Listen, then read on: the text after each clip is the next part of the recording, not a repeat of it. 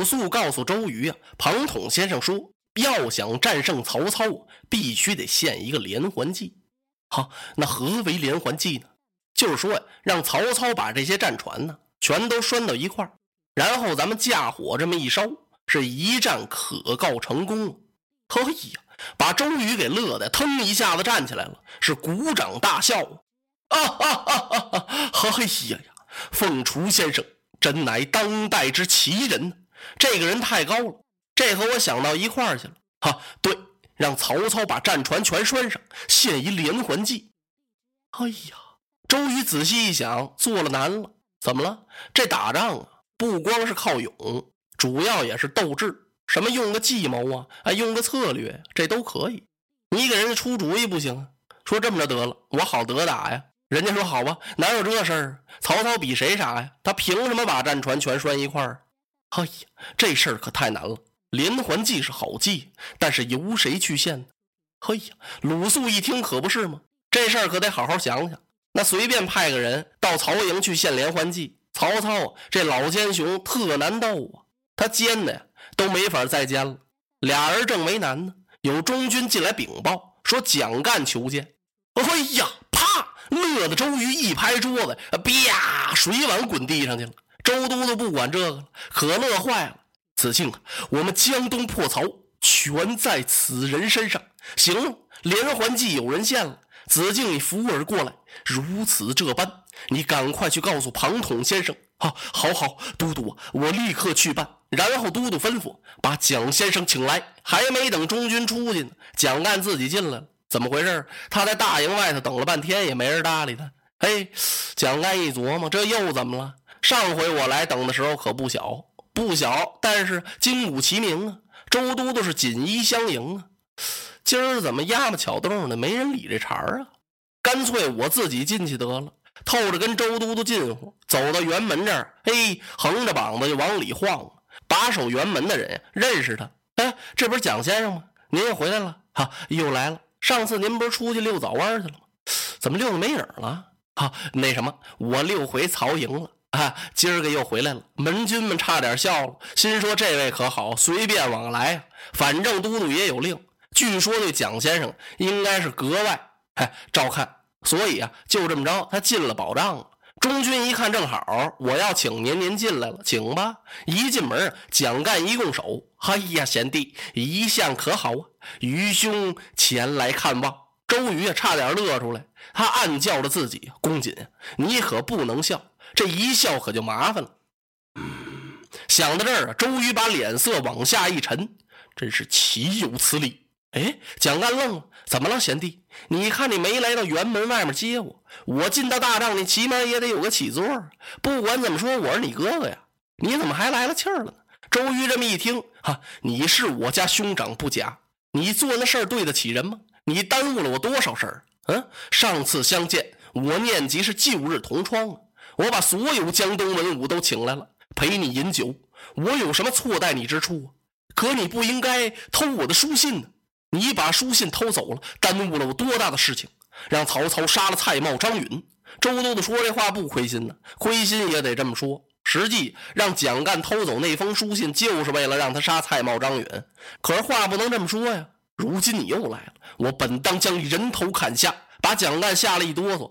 蒋干看旁边有把椅子，他刚要坐下，一听这话，嘣儿又蹦起来了。哎呀，贤弟，不能如此无情啊！是啊，不能如此无情。我应该把你送回曹营，可是也不能送你。为什么呀？因为这三两日内我就要大败曹兵，我要把你送回去。你给我泄露了机密怎么办？嘿，杀了你吧，不够朋友；送回你去吧，我又不放心。蒋干一想，这要把我怎么办呢？这样吧，先暂且把你留在我江东小住几日，待我破曹之后，再将你送还也不迟。来人呐，伺候都督，把蒋干先生给我带走。遵命。走吧，蒋先生。哎哎，别介，我说贤弟，他这个我有话说呀。我这次来是有心腹之言相告。哎，兄弟，你得让我把话说个明白。他这个再看人家周瑜啊，进了寝帐了。两个中军就往外推蒋干。行了行了，走吧走吧。人都督进去休息了，您还在这嚷嚷什么呀？哎，我说他这个我有事儿啊。是啊，没事您能来吗？走走走，一直给推出帐口，来到辕门，上马吧。蒋干一听什么上马，把我弄哪儿去啊？快快快上马！”就把他给扶上马去了。然后中军叫过俩人来，都督有令，让你们两个好好服侍蒋先生。说了使个眼色，这眼色还特意让蒋干看见，那意思就是你们俩以服侍为名看住了他。哎，蒋干一想，坏了，这要把我给弄哪儿去？骑马走了一段路，走到一个小山坳，不走了。这儿有一座小庙，哎，这俩人就把蒋先生给让到庙里来了。这小庙堂啊，收拾的挺干净，看来啊，这是事先有准备。哎，就让蒋先生在这儿待着，出这个院子不行。这俩人换着班的伺候着他。等蒋先生吃喝完了之后，这俩也不总在这看着，有时候就在那配房屋里下个棋什么的。嚯，蒋干哪吃得下去？他是吃不香睡不着啊，都要急死了。心说我在丞相跟前二次讨令，来到江东周郎的大营，这还不如第一趟呢。嘿，周瑜可太厉害了，他把我给软禁到这儿了。我跟丞相通不了消息，这可怎么办呢？哎呀，蒋干是如坐针毡，坐卧不安呢。这天晚上啊，蒋先生实在憋不住了，打屋里出来了。他在院子里边散散步，我得想办法逃走啊，逃不了啊，有人看着我。哎呀，嗯，正在蒋干为难之际，忽然他听见有朗朗的读书之声。哎，这左近有学堂吗？这谁在读书？那时候读书啊，不讲究默读。就光看看就行了，得念出声音来。所以今天晚上蒋干听到这读书声音很洪亮，他顺着这声音呢就走过来了。除了这个小庙堂，走不多远呀，一看前面路旁有三间茅庐草舍，他站到窗前，扒着这窗缝往屋里一看，灯光下有一人是秉烛而坐，正在那念书呢，读的是五子兵法呀，孙武子的兵书。哎呦，他一看那桌上堆着那么多的书，墙上挂着一口宝剑，这个人在夜读兵书，看来非等闲之人呢，一定是一位当代之隐士。无形之中，嘿，蒋干心里头这么一感慨，他叹了一口气。哎呀，他感慨什么呢？看看人家多消闲，比我强多了，我何必呢？冒生命之险，两次来到周郎的大营，还不是为了名利二字吗？他这一感慨呀，让人家屋里头听见了啊！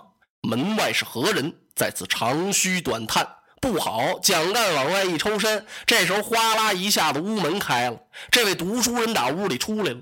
在月光之下，蒋干举目一看，哎呦，此人生的是相貌清奇，头戴竹冠，身穿布袍。蒋干赶忙一拱手啊，实在对不住先生，我一时不慎啊，打扰了您的清读。不知先生尊姓大名？这位读书人微微点点头。哦，不才，姓庞名统，字世元。哎呀，难道您就是襄阳的凤雏先生？蒋干愣了，我怎么能想得到在这儿碰上庞统啊？是这个人吗？庞统笑了，不敢当，正是庞统。哎呦，蒋干乐坏了，我可真没想到，在此得遇贤人啊！余下不才，姓蒋名干，字子义。哦，原来是蒋干先生，幸会幸会啊！不敢不敢，快到屋中一叙。说着，把蒋干给让到屋里了。落座这一叙谈啊，蒋干这才知道，感情庞统先生怀才不遇。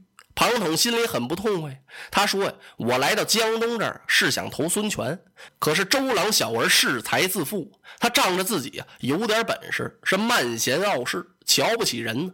为此，我一气之下是隐居了山林。”哎呀呀！以庞统先生之大才，何往而不纳呀？就凭您这本事，到哪儿人家不要，请都请不到。哈，凤雏先生，如果您不嫌弃，现在有一当代人中之杰呀，您何不去投呢？啊，子义说的是谁呀？啊，就是那曹操，曹孟德，他逐鹿中原，称霸北方。我看将来天下必然是曹氏的天下。如果凤雏先生愿往，我愿做引荐之人。我家曹丞相要是得了凤雏先生，那就好像龙跃大海，虎上高山呢。不知凤雏先生愿往否？您乐意去不？庞统听到这儿啊，哎呀呀，子义呀，我能在这小小的山林相遇蒋干先生，十分荣幸。先生要把我推荐到曹丞相的面前，我更是感激至深呢。不过呀，我们要走可得快点走啊。迟则生变。周郎这个人很厉害啊，对对对，凤雏先生，您言之有理呀。我看咱们事不宜迟，马上动身。正好江边我有一只小舟，咱们是登舟前往。说着，他拉着凤雏先生打草庐中就出来了，这才引出庞士元到曹营，巧献连环计。